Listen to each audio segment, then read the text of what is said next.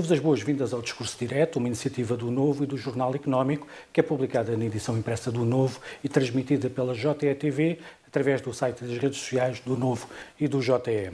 Temos connosco Fernanda de Almeida Pinheiro, bastonária da Ordem dos Advogados, e nesta entrevista falaremos sobre o momento que a advocacia enfrenta, com a alteração dos seus estatutos e a discussão do seu enquadramento, mas também faremos um balanço sobre estes primeiros meses, destes primeiros tempos como bastonária e olharemos para a situação do setor da justiça. Fernanda de Almeida Pinheiro, bem-vinda. Obrigado por ter aceitado o nosso convite. A Autoridade da Concorrência eh, fez um parecer para o Governo sobre as profissões reguladas, no seguimento da nova lei, eh, que foi noticiada pelo Novo, e, e, nesse parecer propõe reduzir significativamente os atos próprios dos advogados, uh, o que é uma matéria sensível. Tem conhecimento desta proposta? Sim, nós já tivemos conhecimento. Como é que responde ao que, ao que ali é proposto? Com surpresa e com estupefação. Uh, to say the least, como diriam os, os, os, os ingleses. Uh, de facto, as propostas que estão em cima da mesa e que são as recomendações, para já feitas pela Autoridade da Concorrência, não fazem, do meu ponto de vista, qualquer sentido. Uh, o objetivo da Autoridade da Concorrência, a mim parece-me, que é realmente garantir a sã concorrência, defendendo os uh, consumidores. E, e, neste caso, os consumidores serão, e eu não gosto de falar assim porque os advogados pese embora sejam prestadores de serviços, os advogados e as advogadas, não são os prestadores de serviços quaisquer. E, portanto, não podem ter a mesma categoria, eu presumo, eu presumo que seja esse o erro uh, que, que, que, é recorrente por parte da autoridade da concorrência, é pensar que estes serviços são os serviços que qualquer pessoa pode prestar, mesmo que seja uma profissão jurídica que não seja a advocacia. E de facto não é assim. Portanto, o advogado e a advogada têm um estatuto uh, uh, próprio, que está inclusivamente consagrado na Constituição, e as especificidades desse estatuto, que decorrem das prerrogativas e dos direitos que a profissão tem, existem não é para defesa da classe, mas para defesa precisamente dos seus constituintes. E naturalmente que quando nós estamos a falar de mexer com esse núcleo que é da defesa dos constituintes e da forma como eh, esses serviços são prestados e da qualidade que esses serviços são prestados e da regulamentação que existe para que esses serviços sejam prestados, não pode ser alterada só porque nós queremos garantir melhor serviço ou mais económico ao constituinte, que é essa a narrativa. Por acaso podemos falar sobre isso, me parece que é muito pouco sólida do ponto de vista do caso real em Portugal, mas eu já falarei sobre isso. Propor que, por exemplo, e eu vou falar sobre isto porque já vi, conheço o documento, não é? Senão não falaria sobre isso, até tenho tido cuidado em falar sobre isto. Mas propor, por exemplo, que a consulta jurídica a vítimas de violência doméstica possa ser prestada por juristas que recebem as vítimas nas ONG ou por parte de solicitadores que nem sequer têm competência processual para lidar com casos do, do direito penal é uma coisa que eu sinceramente não consigo alcançar. Em que medida é que, primeiro, dá um melhor serviço à vítima, Sim. em segundo, que a protege. Vamos lá ver, a vítima de violência doméstica está numa situação da sua vida quando apresenta uma denúncia de, daquilo que está a ser vítima e do que está a acontecer uh, com a sua vítima, uh, com a sua vida, não é? Que é devastadora para a sua situação, não é? Portanto, nós podemos estar a falar de uma mulher ou de um homem que tem filhos, que está envolvido com o seu uh, cônjuge, que tem que regular as responsabilidades parentais com esse cônjuge, que pode ter que instaurar um processo de divórcio sem o consentimento do outro cônjuge, que pode ter que ter a regulamentação da atribuição de uma casa de morada de família e pode ter que ter depois um processo de inventário à sua volta, para além do processo de crime. Portanto, nós aqui, como vê, estamos a falar de uma maria de processos uh, judiciais. Que sentido faz que a pessoa que vai dar consulta e aconselhamento jurídico àquela vítima eh, seja alguém que não pode acompanhar esta vítima em nenhum dos processos, não é? Portanto, isto não faz sentido absolutamente nenhum. Segunda situação, estamos a revitimizar aquela pessoa, porque estamos a dar-lhe uma consulta jurídica inicial, não é? Dizer que ela pode fazer isto, aquilo ou aquilo outro, mas depois, como ela tem que ser acompanhada por outro profissional, vai, vai ter que contar a história a mais 10.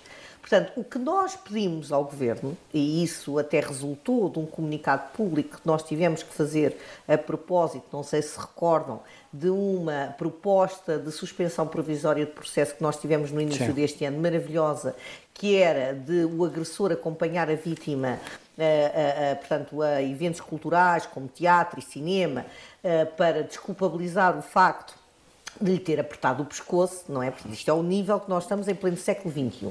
Eu peço desculpa, mas não consigo dizer isto sem me irritar. Portanto, eu propus, e nós propusemos o Conselho Geral à Sra. Ministra, criar precisamente um sistema de escala uh, uh, presencial, portanto, uhum. de, de, escala junto dos gabinetes de apoio à vítima, dos GAVs, de advogados e advogadas preparados como técnicos de apoio à vítima, para poderem, a partir do momento em que é apresentada a denúncia, estarem a acompanhar aquela vítima. Porque só assim é que aquela vítima vai conseguir tomar decisões minimamente informadas sobre aquilo que está a acontecer à volta dela que é o ruir de uma vida inteira em conjunto com outra pessoa. Basta olhar para a média daquilo que se passa neste tipo de, de, de, de denúncias, que são precisas sete denúncias para a vítima conseguir tomar uma posição sobre aquilo que se está a passar com a sua vida. Portanto, ter este tipo de aconselhamento jurídico não, não me parece credível.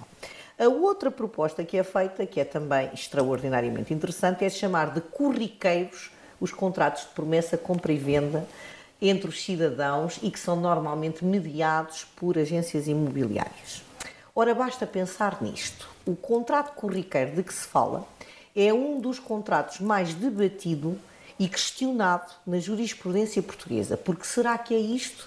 Porque é um contrato que está constantemente a ser colocado em causa entre as partes intervenientes. E nós aqui temos três intervenientes. Temos a agência imobiliária, um promitente comprador e um promitente vendedor. Normalmente a agência imobiliária até tem advogados. Pronto. Até tem advogados, mas os interesses da agência imobiliária são os mesmos do comprador e do vendedor ou são a concretização do negócio? No caso da instituição financeira. Mas isso é do essa é outra. Mas eu já nem falo nessa porque essa é particularmente grave. Também aí o cidadão e a cidadã, quando faz o seu crédito bancário para adquirir uma casa própria, deveria saber e estar minimamente informado que a taxa de juros pode subir, como está a acontecer agora, e que se não conseguir pagar depois a sua prestação, pode correr o risco de ficar com a casa, sem a casa, aliás, pode ficar sem um investimento de uma vida inteira, porque depois não consegue pagar e pode ficar com a dívida ao resto da vida, a não ser que peça insolvência, e lá estamos nós com mais um processo judicial. Portanto, ou seja, também não me parece que isto seja um contrato corriqueiro e que não deva permanecer onde está, que é como ato próprio de advogado e de solicitador. Terceira situação que eu também acho particularmente interessante, a cobrança de créditos. Essa é a mais apetecível, porque realmente significa que, mais uma vez, nós estamos a retirar isto do lado de quem regula para dar isto a quem não tem regulação nenhuma. Todos nós sabemos que os bancos são regulados por uma autoridade, que é o Banco de Portugal, e cumprem regras rigorosas, diretivas, a partir do momento em que está a vender um crédito a uma sociedade provavelmente nem está assediada no país, nós estamos a atribuir a responsabilidade da cobrança desse uhum. crédito uhum. a alguém com quem o devedor nem sequer contratualizou. Portanto, cedeu o seu crédito e aquela pessoa é que o vai cobrar. Como é que estas cobranças são feitas? Pois só quem não anda nos tribunais é que não sabe como é que elas são feitas. É uma autêntica perseguição ao devedor que lhe ligam de manhã à tarde e à noite, que o atacam do ponto de vista de penhoras, de créditos que muitas vezes ou já estão prescritos, ou não existiram, ou não foram feitos da forma correta e especificada em termos da regulamentação que existe, e isto é criar uma selva na vida das pessoas. Portanto, eu dou-lhe estes três exemplos, há outros, não é? Uh, que não fazem sentido absolutamente nenhum nesta recomendação e que sinceramente me deixam estupefacta sobre aquilo que deveria ser, afinal, o interesse dos cidadãos. Porquê é que a Ordem não se cala com isto e eu estou constantemente a ser acusada de ser corporativista. Não se trata de corporativismo. A Ordem dos Advogados tem como primeira atribuição a defesa do Estado de Direito Democrático e os direitos, liberdades e garantias dos cidadãos. E, portanto, nós estamos preocupados com isto por causa disso. Porque entendemos que esta alteração que está a ser recomendada pela Autoridade eh, da Concorrência não tem razão de ser e não salvaguarda precisamente os direitos, liberdades e garantias dos cidadãos naquilo que deve ser uma profissão regulada como é a nossa. É que repare, uh, outra coisa curiosa que deve ter percebido nessa recomendação é que uh, uh, chegamos a este ponto de giro na consulta jurídica, é que a proposta da Autoridade da Concorrência é de que a ordem vá regular a consulta jurídica.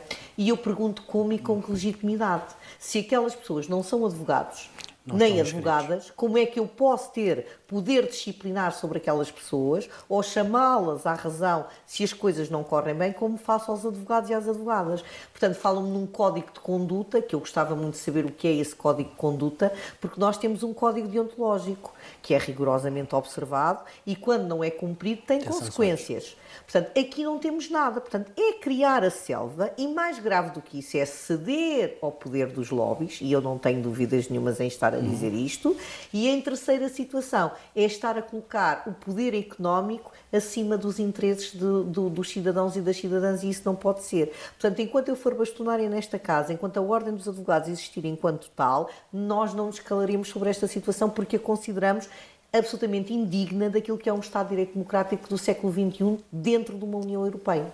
E, aliás, já alertámos nesse sentido as nossas congêneres europeias e os, e os colégios de advogados comuns, como ainda hoje fiz com a, com a International Bar Association, com o CCBE, com o FPE e com a UIBA, porque realmente nós temos que denunciar este tipo de situações que são, que são frequentes da parte de governos de nações que realmente querem sempre arredar e diminuir as prerrogativas e os direitos da advocacia para tentarem chegar mais longe e falar mais alto sobre assuntos que não interessam ao cidadão. Porque enquanto nós andamos entretidos com coisas que são importantes, é verdade, como é um, um folhetim que foi montado à volta de certas coisas que estamos a discutir durante a semana inteira e que depois são comentadas por, por humoristas deste país com grande, grande talento nesse sentido, nós estamos a deixar passar coisas que são muito importantes e que representam valores constitucionalmente garantidos e isso não pode ser. Receia que este, que este parecer seja a base de trabalho do Governo para a alteração dos estatutos da Ordem dos Advogados, tendo em conta principalmente o histórico que nós temos tido que o Governo tem acolhido muitas das recomendações Eu que a parte da concorrência se calhar não concorda com elas integralmente. Uh, tenho receio, tenho receio, aliás, nós temos tido essa preocupação e já manifestámos por várias vezes, junto do Governo, quer junto da Sra. Ministra da Justiça, quer junto da Sra. Ministra Adjunta dos Assuntos Parlamentares, que naturalmente não vamos aceitar este tipo de, de, de, de, situação.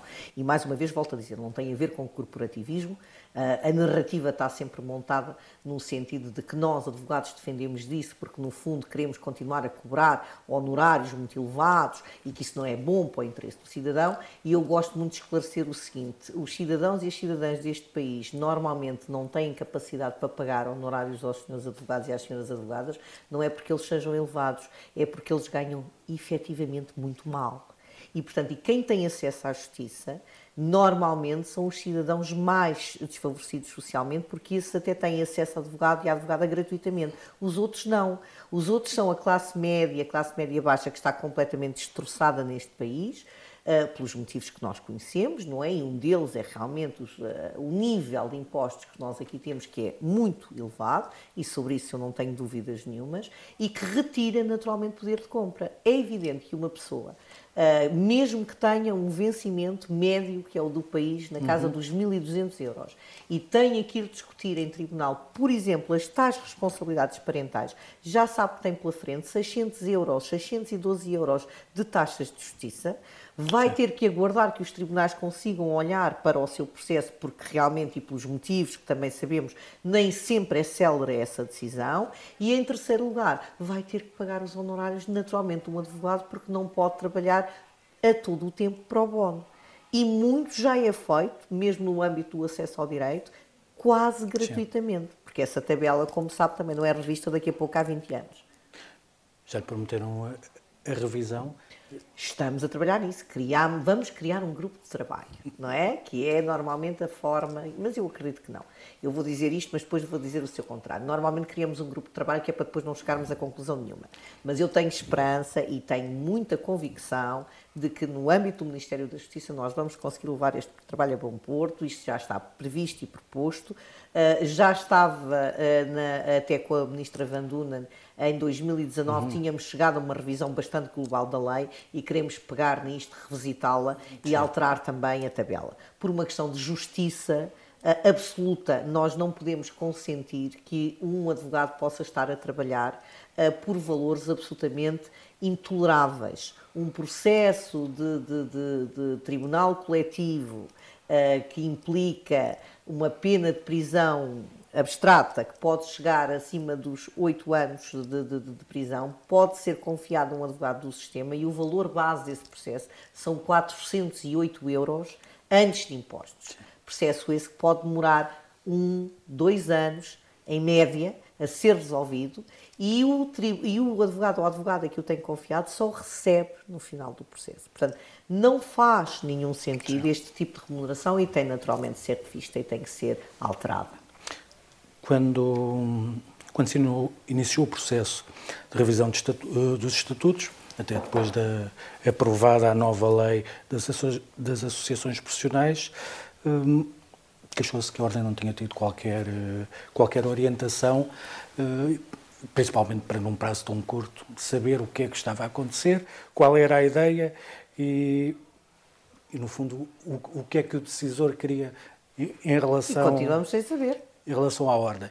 Eu queria perguntar ao contrário. Uh, neste quadro, que contributo é que é possível dar para... Bom, a Ordem deu o seu contributo porque entendeu que o tinha que dar, que era uhum. seu dever. Poderia, naturalmente, ter optado não o fazer, porque entendemos que falar sobre essas matérias que têm que ser refletidas uhum. profundamente, até no seio da classe. Repare, uma revisão de estatuto, uma proposta de revisão de estatuto que deveria naturalmente ser conduzida pela Ordem dos Advogados e não o contrário, Exatamente. implica que eu tenha que fazer uma consulta à minha classe, implica Exatamente. que eu tenha que marcar uma Assembleia Geral para podermos ter uma proposta digna desse nome.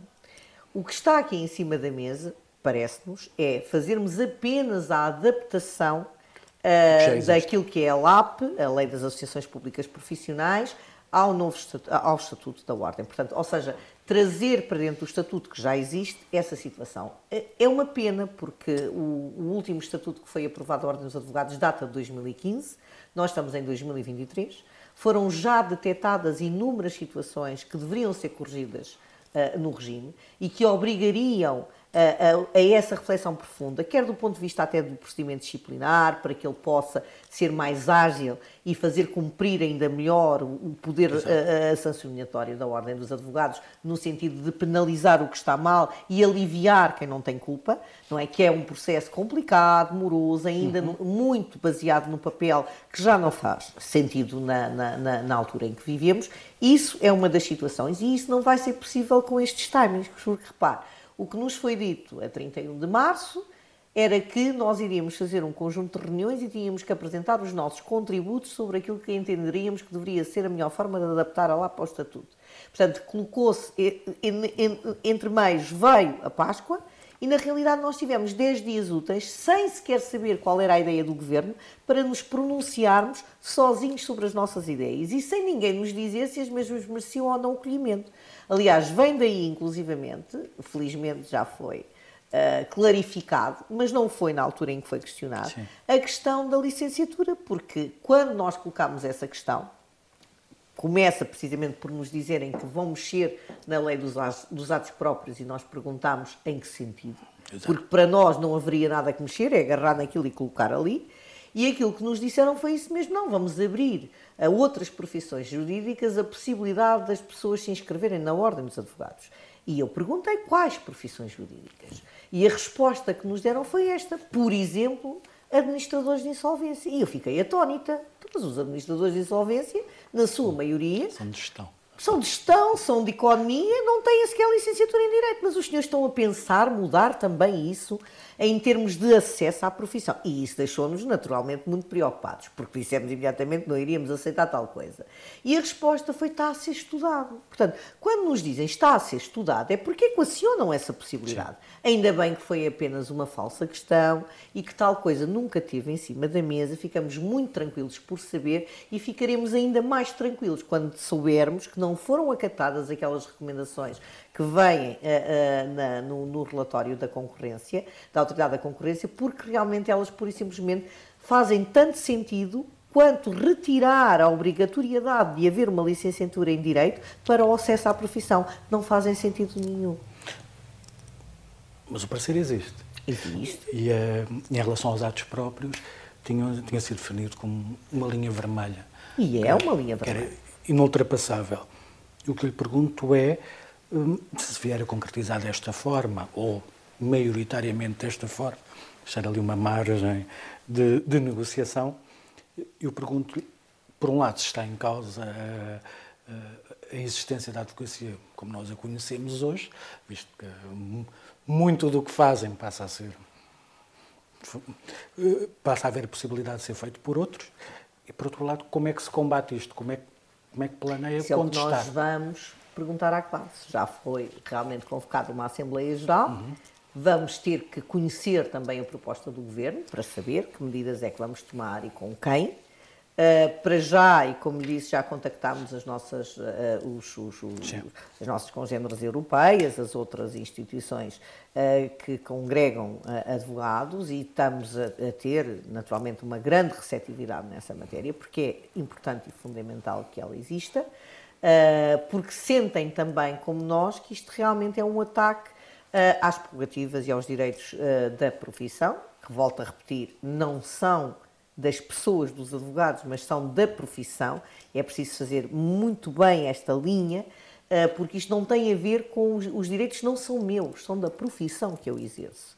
E fazem sentido existir precisamente por isso.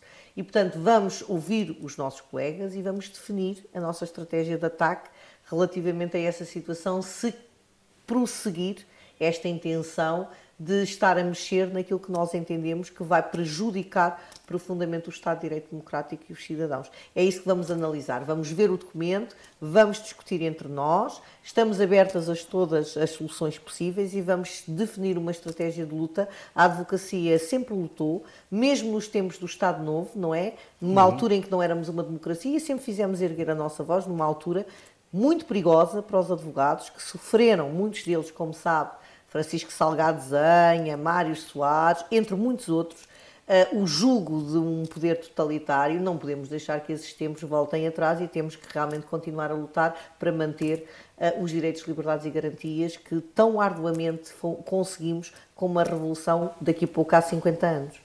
Este tema vai, vai ser decidido no Parlamento. Vai. Vai, vai falar com os grupos parlamentares. Naturalmente. A, a sua posição e admite avançar para, para o Tribunal caso, caso nada disso resulte.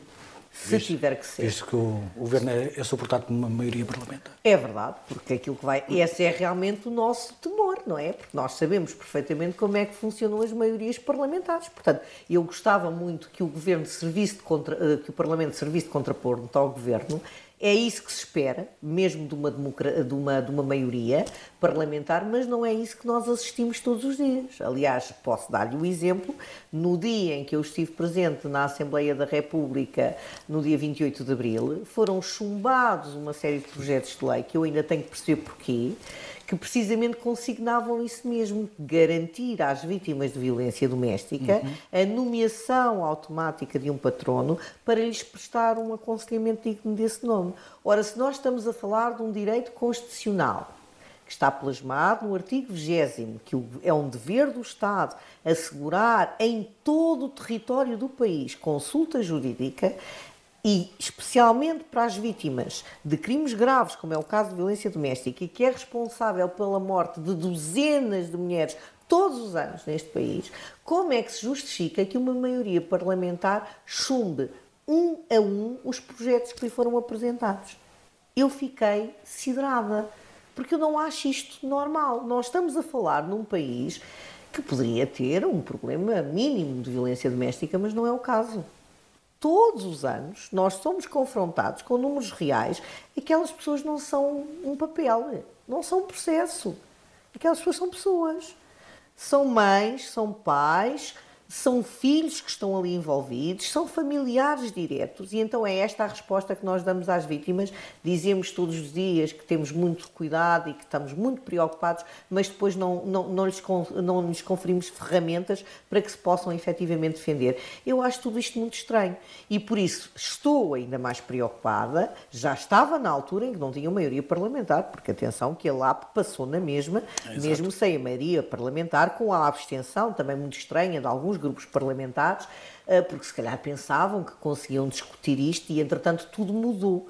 Portanto, eu nesta matéria acho que é preferível precaver o desaire, porque voltar atrás em mais decisões é sempre possível, mas é pior, porque já lançámos uma série de consequências sobre aquilo que está mal. Quando nós estamos a dizer isto, nós não estamos a dizer isto porque nos apetece, é porque realmente isto é um perigo.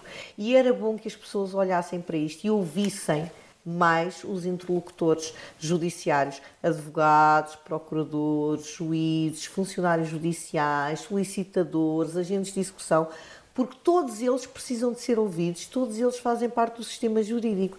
E aquilo que às vezes sentimos é que as pessoas que legislam, e muito respeitando naturalmente esse poder legislativo, que não se confunde com o nosso, ouvem, mas parece que não ouvem. Porque nós fazemos os pareceres damos, indicamos, aliás, esta casa tem, desde que eu tomei posse, uma ampla contribuição de pareceres legislativos, também todos eles dados em 10 dias, que é outra coisa que é fabulosa. E muitas vezes aquilo que verificamos é que as leis são aprovadas antes do parecer chegar nos 10 dias. Sim. E isto é uma coisa que nos causa alguma perplexidade também. Se querem realmente ouvir as pessoas, tem que haver tempo para as ouvir. E o processo legislativo, pese embora a urgência que certas matérias têm, tem que ser também uma coisa pensada. Se calhar é porque não é pensado e não é refletido que temos tanta situação complicada em termos legislativos, ao ponto de chegarmos ao, ao, ao limite de ter que corrigir leis que ainda nem sequer foram publicadas porque ninguém reparou que aquilo ainda era pior emenda que o Senado, utilizando a versão popular para que nos entendam. Obrigado. Nós vamos só fazer um pequeno intervalo e voltamos já a seguir.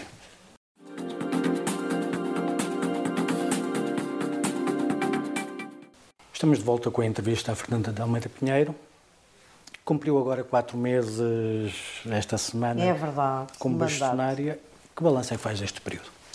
Positivo. Já conseguimos realmente fazer muitas coisas uh, interagir uh, com as entidades que a Ordem precisa de interagir, propor soluções, encontrar respostas, fazer com que os assuntos que interessam à advocacia e ao Estado de Direito avancem uh, e temos realmente planos para continuar nesta senda. Às vezes, ainda ontem estava aqui com a, com a, com a minha a, assistente, com a minha secretária, e estava-lhe a passar os documentos para arquivo e fico espantada com a quantidade de, de reuniões, de encontros, de conferências, etc., que já conseguimos realizar, trazendo para dentro de casa possibilidades de soluções dos nossos problemas. Uh, já, e como é do conhecimento público, falámos com a Sra. Ministra da Justiça uhum. para tentar resolver os problemas, quer do acesso ao direito, quer dos cidadãos, uh, quer também das questões prementes que envolvem a Ordem dos Advogados, como é esta questão do estatuto que, que, que, se colocou, mas que já vinha aprovada. Quando chegámos aqui, é bom termos nota que já estava aprovada a lei, não é? Uh, mas também interagimos com instituições como o Supremo Tribunal de Justiça, com o, o, o, o Conselho de Prevenção da Corrupção, uh, como também as nossas congêneres europeias, que muito nos têm apoiado quer do ponto de vista da interação de formação, uhum. mas também a nível de partilha dos problemas que existem, não, não apenas em Portugal, mas na União Sim. Europeia, que são muito, uh, uh, muito similares àqueles que temos aqui. Também entre órgãos, penso que está realmente construída uh, aqui uma boa relação eh, que eh, se abstrai da, da, da, da, senda política que é habitual no pós-eleições, portanto, esquecemos Sim. esse assunto e estamos a construir soluções para o futuro. Trazendo também a problemática da previdência dos advogados, que é fundamental e que é uma bandeira desta, desta nossa, que foi da nossa candidatura e que é agora programática para nós, também já teve o seu, o seu, o seu momento de interação com a direção das PAS, de interação uhum. também uh, com a tutela, com o Ministério do Trabalho, da Solidariedade e da Segurança Social e também com o Ministério da Justiça, que vai também ser criado um grupo de trabalho para analisar e estudar essa situação e, portanto, com estes primeiros quatro meses estamos realmente muito satisfeitos com a forma como as coisas estão a correr. Agora, naturalmente, esta casa tem uma estrutura muito grande. Uh, neste momento estamos este mês é o mês da, da advocacia, é, vai comemorar-se na próxima semana uh, o Dia do Advogado, que vai ser em Beja, numa pequena comarca. Teremos muito gosto em, em, em estar numa pequena comarca para também uh, transmitir a advocacia que é tão importante para esta casa a pequena comarca como é a comarca grande da capital, Sim. ou do Porto, ou de Coimbra. E, portanto, temos que dizer aos nossos colegas que não interessa. Portanto, um advogado é advogado em Lisboa, como é em Ponta Delgada, como é em Vila Real. Todos somos os mesmos profissionais, todos temos as mesmas prerrogativas, todos temos a mesma, a, a mesma condição, independentemente da forma como escolhemos exercer a mesma. Se é societária, se é em prática individual, se é como advogado da empresa. É exatamente a mesma questão. Portanto, o balanço que fazemos é positivo. No entanto, três anos é muito pouco tempo para o muito que temos ainda para fazer. E, portanto, temos que andar depressa, porque urge trazer soluções para os problemas graves que se arrastam algum deles, alguns deles, como é o caso da Previdência, há Sim. demasiado tempo. Uh, mas de facto as solicitações são imensas. Esta, por exemplo, do Estatuto, naturalmente que nós já sabíamos que tínhamos que fazer este estudo, não tínhamos dúvidas nenhumas, mas os tempos que estão consignados na lei não são estes que estamos a trabalhar. Portanto, repare que uh, começámos a falar do Estatuto antes ainda da lei ter entrado em vigor, que foi no dia 28 de abril. E tínhamos depois um período de 120 dias para fazer isto com calma, que agora, o abrigo do alegado PRR, queremos Sim. fazer isto tudo até julho. Eu tenho a maior das reservas de entender e de achar que, te, e que é assim, estes timings são mesmo assim até porque li o relatório da OCDE e não vejo lá nenhuma proposta da OCDE nesse sentido. Portanto, a OCDE realmente fala sobre muitas coisas, mas não diz que se deve mexer nos atos próprios da advocacia. E não diz que deve haver confusão entre as, as profissões jurídicas, porque elas são estanques, estão perfeitamente identificadas. E mesmo a questão do estágio, que se gosta Sim. muito de falar também no estágio, do elevado número de chumbos, que é outra, enfim, outra quimera e outra, e outra narrativa interessante. Vamos lá ver. Estas profissões jurídicas não são profissões fáceis e têm que ter naturalmente um grau de exigência muito elevado. Nós estamos a falar da vida das pessoas. A comparação não é mal feita quando nós estamos a falar num médico ou estamos a falar num advogado ou num juiz ou num procurador. Porque a vida das pessoas está nas mãos da justiça. Uh, hoje de manhã, por acaso, em conversa com, com, no Supremo Tribunal de Justiça, falava sobre as crianças, em breve vamos ter o Dia das Crianças, e então a senhora Vice-Presidente comentava comigo, porque fazem visitas a crianças ao Supremo Tribunal de Justiça, que vão ali das escolas, e uma das perguntas recorrentes ao juiz é sempre esta: podes prender pessoas? E podem. Nós estamos aqui a falar da liberdade das pessoas e, portanto, nós não podemos ter profissionais mal preparados nem preparados à pressão. E, portanto, a obrigação da ordem é conferir se a pessoa licenciada em direito tem depois a aptidão que é necessária para exercer uma profissão tão exigente como é a da advocacia. Não é uma profissão fácil. Aliás, nós costumamos dizer que este, este país não é para advogados, porque não é trata mal os advogados. E é uma pena porque é um pilar fundamental da justiça. Ainda hoje foi dito pelo Sr. Presidente que tomou posse do Tribunal Constitucional e muito bem. Sem a advocacia, a justiça não avança. É a advocacia que desafia a interpretação das leis. É a advocacia que faz evoluir a, a, a jurisprudência, porque é a advocacia que interpõe recurso, é a advocacia que uhum. instaura ações judiciais, que interpõe providências cautelares para defender os cidadãos. E esta dicotomia não funciona se não estiver muito bem assente em competência técnica, em elevada capacidade de trabalho e em grande altruísmo e grande capacidade de servir o Estado de Direito e a, e a, e a Justiça. E, portanto, é isso que nós queremos quando exigimos rigor e qualidade técnica, porque depois sabemos bem que há danos que são irreversíveis. É evidente que todos os advogados, tal como todos os médicos, têm seguros de responsabilidade civil. No nosso caso, a responsabilidade civil, que é um absurdo, é de 20 anos. É demasiado tempo para uma responsabilidade civil, quando a responsabilidade civil, disciplinar, por exemplo, é de 5 anos. É uma coisa que eu também entendo que tem que ser corrigida. Mas a verdade é que, mesmo que se consigam ressarcir os danos não patrimoniais de uma Sim. má atuação, há coisas que nós não voltamos atrás. Uma pessoa que é indevidamente detida por causa da responsabilidade de um mau serviço prestado perdeu a sua liberdade e isso não é reparável de modo algum, por muito que o consigamos a ressarcir do ponto de vista patrimonial. E, portanto, essas são as coisas que nos preocupam, que as pessoas que estão na profissão tenham uma elevada capacidade técnica, que tenham uma boa capacidade de trabalho e que saibam realmente aquilo que estão a fazer com elevada competência técnica e também, naturalmente, do ponto de vista pessoal.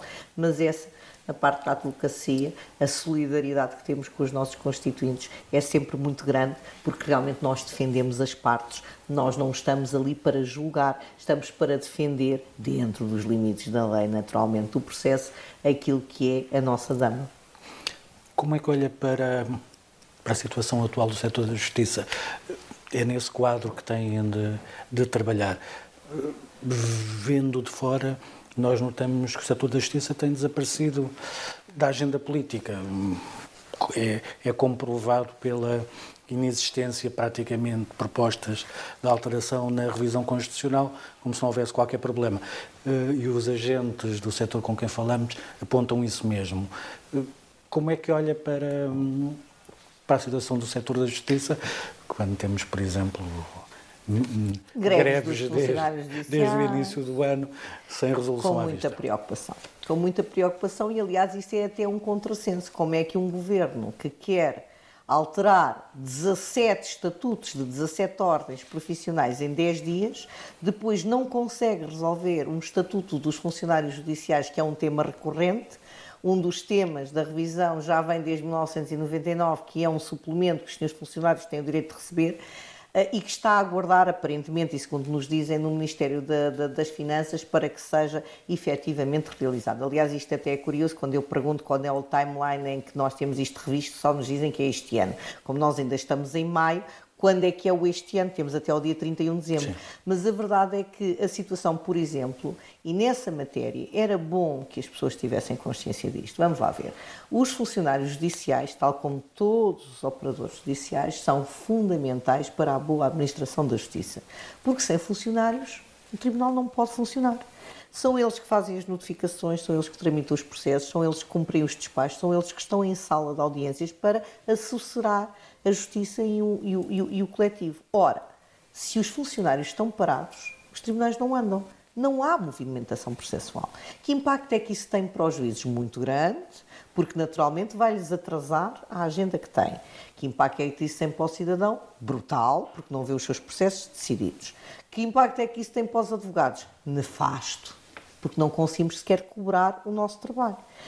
O processo de um advogado está completamente indexada à marcha processual num tribunal. Portanto, em regra, os advogados vão recebendo à medida que o processo vai andando. Ora, se o processo não finda, se o processo não termina, nós não conseguimos cobrar os nossos honorários, o nosso cliente não tem o problema resolvido e nós continuamos a trabalhar, porque cada vez que um advogado ou uma advogada vai a um tribunal e vem embora sem resolver aquela diligência, fez despesas de deslocação, que são pagas pelo cliente E isto é um custo enorme que tem nos cidadãos e nas cidadãs. Portanto, eu vejo com muita preocupação. Eu não sei, por exemplo, o que é que, se já temos resultado do concurso que aparentemente foi aberto, o tal que começa com um nível salarial de 846 euros para os senhores funcionários judiciais. Eu gostava de dizer isto com, eh, de forma eh, eh, com graça, mas não tem. Uh, eu não consigo conceber num país como o nosso como é que alguém pode imaginar que um funcionário judicial, também ele, tem que ter elevadíssima preparação técnica para poder exercer as suas funções, pode ser remunerado com um valor pouco superior àquilo que é da remuneração mínima mensal garantida e que não dá definitivamente para as pessoas conseguirem viver com dignidade, porque bastará que essa pessoa tenha que estar deslocada quando for colocada da sua área de residência para não conseguir comportar e dizer que não, que foi o que aconteceu no último concurso, e também dizer que os 200 funcionários, que são naturalmente um sinal da parte da Senhora Ministra, não chegam para o problema que temos. Se este ano vão sair 300 funcionários só por aposentação, que têm um nível etário elevadíssimo em termos de, de, de, funcionários, como é que se transmite o conhecimento? Como é que as classes jovens dos jovens funcionários vão conseguir apreender como é que se tramita processualmente, como é que se cumpre em despacho, como, como é, que, é que se... 200 podem, eh, podem tomar o lugar de 300, não é? Exatamente. E mais, porque eh, os 200 e os 300 já estávamos mal, estamos com um déficit de, de, de 100, Sim. no entanto são necessários mil a nível nacional. Portanto, isto não é nada para a necessidade da justiça. Por outro lado, e, e, e a pendência processual, por exemplo, que existe neste momento, muito mais até nos tribunais administrativos e fiscais, a nível da, da, da, segunda instância, a nível das relações, a pendência processual é elevadíssima. Nenhum juiz consegue tramitar 300, 400 ou 500 processos não é humanamente possível. Portanto, a única coisa que conseguem fazer é tramitar processos urgentes. Portanto, como todos os dias entram processos urgentes, os outros vão ficando para trás. Portanto, estamos a conseguir nivelar as coisas do ponto de vista da primeira instância. Portanto, o acervo processual está a diminuir temos poucas uh, uh, condições em termos logísticos, mas eu acredito que a Sra. Ministra vai conseguir também resolver essa situação, pelo menos já o prometeu, vamos cobrar-lhe essa promessa e tenho a certeza que a vai cumprir, porque de facto eu também tenho visitado neste meu mandato, neste meu início de mandato, já estive no Tribunal Administrativo e Fiscal de Leiria, já estive no Tribunal Administrativo e Fiscal de Braga e aquilo que, vos posso dizer, que lhe posso dizer é que aquilo não tem realmente condições dignas para Sim. poder ser ali exercida a justiça como tem que ser. E, portanto... É mais uma questão de dinheiro. Nós, quando olhamos para a justiça, é também uma questão de dinheiro. Quando olhamos para as questões relacionadas é com o acesso ao direito, com as instalações. É essencialmente com... uma questão de dinheiro. E eu não posso aceitar isto porque, eh, como eu costumo dizer e digo desde o primeiro minuto, os direitos das pessoas não são quantificáveis. Isto não pode. Vamos lá ver. Isto é um direito constitucional à administração da justiça. E, portanto, isto não é um custo como gostam de fazer entender. Portanto, isto está tudo feito ao contrário, porque uh, o Estado existe através do pagamento de impostos e de taxas por parte dos contribuintes. Portanto, isto não é um custo, está pago com o nosso dinheiro. Portanto, a obrigação do Estado, porque o Estado não tem dinheiro, recebe dos contribuintes, é devolver os serviços que nós entendemos que devem ser assegurados pela comunidade, que é o Estado, aos cidadãos. Portanto, isto não é um custo para o Estado. Isto está pago com o dinheiro dos contribuintes. E duas vezes no caso da Justiça, porque uma boa parte das receitas da Justiça advêm de meios próprios. Portanto, se as pessoas fizessem contas ao dinheiro que todos os dias se fatura, e eu vou chamar-lhe assim, que é o mesmo nome técnico, mercantil, no Instituto de Registros e Notariado, ou nas, nas conservatórias dos registros comerciais para fazer um ato de registro simples, como é a substituição de um gerente numa empresa, salvo erro de emolumentos são 175 euros, as pessoas ficariam espantadas com a quantidade de dinheiro que entra todos os dias nos tribunais. Mas não é só ali, tem também as multas penais, tem também as taxas de justiça que são elevadíssimas e, portanto, os meios próprios da justiça representam, se eu não me engano, 57% do orçamento da justiça. Ora, tudo o resto tem que se buscar ao Orçamento Geral do Estado. E então aí eu não encontro uh, uh, meios para dizer isto de outra forma. Quer dizer, é evidente que é um problema de dinheiro e também um problema de desinvestimento, porque estamos constantemente a dizer que é um pilar do Estado de Direito, mas depois vão deixando corroer o pilar já a um ponto que nós daqui a pouco temos ali, sei lá, uma cana a segurar o edifício, não é? Não pode ser. Portanto, quando nós falamos em meios, não falamos em luxo, nós estamos a falar do básico, não é? As pessoas ter, ver, por exemplo, entrar num tribunal administrativo fiscal de Leiria e ver dois magistrados a terem que partilhar uma secretária porque não há um gabinete para cada um, terem que estar a falar ao telefone, um tem que sair da sala, o outro tem que estar, não terem computadores decentes, isto não faz sentido absolutamente nenhum. Portanto, nós temos que realmente credibilizar a justiça e isso só pode acontecer com investimento. E o que não tem acontecido nos últimos anos, e não é a questão desta, desta senhora ministra, que entrou há relativamente pouco tempo, é de tudo o que vem para trás. E de governos que não são só do PS porque também não houve investimento e até houve realmente muitos malefícios no tempo do governo do PSD. Portanto, desde sempre já tivemos CDS, já tivemos PS, já tivemos PSD, que há um desinvestimento e uma descaracterização da justiça que tem custado muito ao cidadão e à cidadã. E isso é uma coisa que nós não podemos admitir. E temos que continuar a pugnar para que seja cumprida a Constituição. Não faz nenhum sentido estar a retirar processos do Tribunal ao abrigo de um alegado uh, uh, imediatismo que não salvaguarda os, os, direitos, liberdades e garantias dos cidadãos. Da mesma forma que não salvaguarda a não obrigatoriedade, por exemplo, da existência de um advogado num processo. Vamos ter, ainda há pouco falei dos direitos das crianças. Para mim não faz sentido absolutamente nenhum que num processo onde nós estamos a tratar de direitos de crianças não esteja a criança representada por um advogado. Tem que estar. E os pais a mesma coisa. Nós não podemos admitir, porque as pessoas que estão nos processos não conhecem a linguagem jurídica, não conhecem a técnica jurídica, têm de estar assessorados por quem sabe. Portanto, eu não vou. E os já... interesses podem ser divergentes nesse caso. Naturalmente, e são-nos muitas vezes. Portanto, muitas vezes os miúdos nos tribunais são reféns dos seus próprios pais. E, portanto, têm que ter uma defesa própria. Mas quem diz aí, diz noutra matéria, por exemplo, falámos ainda há pouco da cobrança de créditos. Essa matéria, por exemplo, Uh, uh, quando está a falar da ação executiva, era bom que as pessoas tivessem noção disso, só para, para explicar o que é que isto quer dizer. A ação executiva é a ação que pode ter consequências na vida das pessoas sem sequer passar pela mão de um juiz eu entrego um título executivo que pode ser uma livrança que eu assinei há 20 anos num banco e que pode até já não, não ser devida, agarram naquela livrança e metem uma ação judicial. Se a ação for de valor inferior a 10 mil euros, o senhor agente de execução, a obrigação que tem é verificar se o título constitutivo, o, o título executivo é idóneo, e falo, e começa a fazer pesquisas e de seguida vêm penhoras. Ora bem, um, uma pessoa que esteja na sua vida normal e de repente vê o seu, o seu vencimento penhorado, sem saber que dívida é aquela, o que é que ali está, porque pode levar meses até ser citado, e sem conseguir ter informações do processo sobre o que é aquilo, isto é um impacto nefasto na vida da pessoa, já vê o que é ficar amputado um terço do seu salário.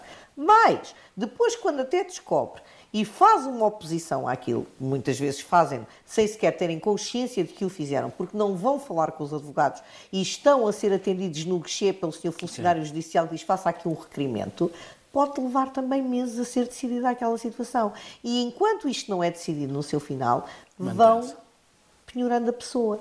Acontecem situações, e não é tão, tão pouco frequente quanto isso, em que a pessoa paga o processo todo sem nunca ter tido a sua audiência de julgamento, porque não há tempo nem meios para conseguir garantir em tempo útil este tipo de situação. Também aqui não é obrigatória a presença de um advogado.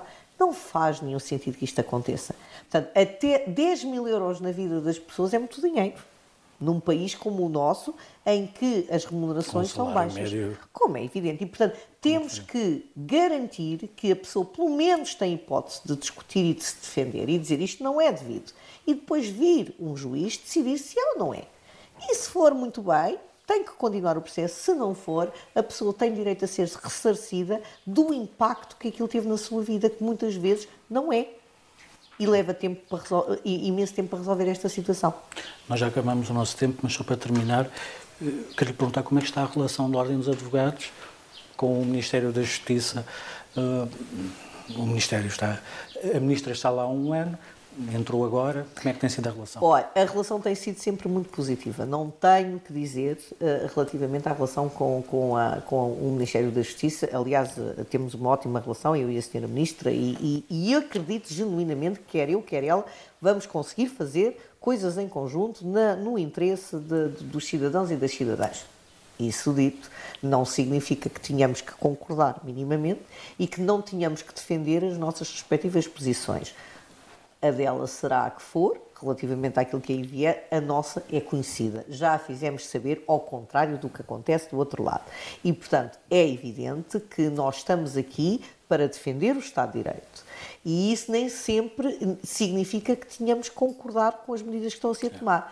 Não contam comigo para fazer fim-capé só porque sim. Nós explicamos já por que razão é que isto não funciona e porque entendemos que estas recomendações não fazem qualquer sentido. E por isso vamos bater-nos para que elas não sejam implementadas. É esse o nosso dever.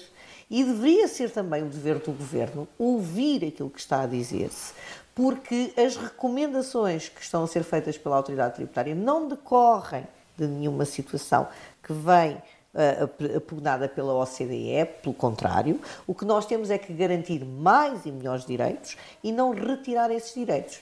Isso retirado do ponto de vista humano é uma pessoa fantástica, a Sra. Ministra da Justiça, não tenho problemas nenhum em dizer isso.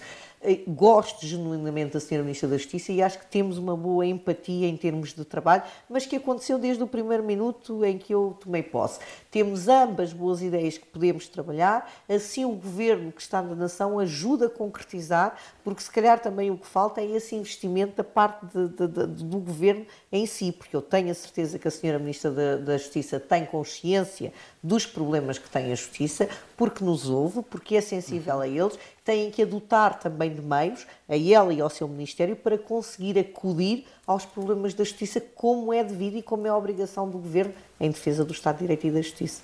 Essa relação, essa boa relação pode estar em risco com esta não. uma eventual proposta? Não, porque cada um tem seja... o seu papel. E se nós tivermos que nos zangar com o Governo, zangaremos e continuaremos a lutar pelas coisas, mas isso não significa que não possamos fazer coisas noutra matéria. Portanto, este ponto é um ponto que nós não vamos prescindir, como é evidente, porque estamos cientes da responsabilidade que temos. Agora, isso não significa que não tenhamos que trabalhar, temos outros projetos com o Governo, a revisão da lei do, do acesso ao direito, a questão da Previdência, a questão da implementação da consulta jurídica do SENAS, do Sistema Nacional de Acesso de Aconselhamento Jurídico, e, portanto, temos a certeza que vamos progredir também nessa matéria e que vamos criar condições para servir ainda melhor os cidadãos e as cidadãs deste país nessa matéria. Fernanda Almeida Pinheiro, muito obrigado. Obrigado também a quem nos acompanhou. Esta entrevista pode ser lida na edição impressa do Novo, continuará disponível em onovo.pt e também em jornaleconómico.pt, onde poderá, claro, também acompanhar as últimas notícias da atualidade. Obrigado, até uma próxima Muito obrigada. Muito obrigada.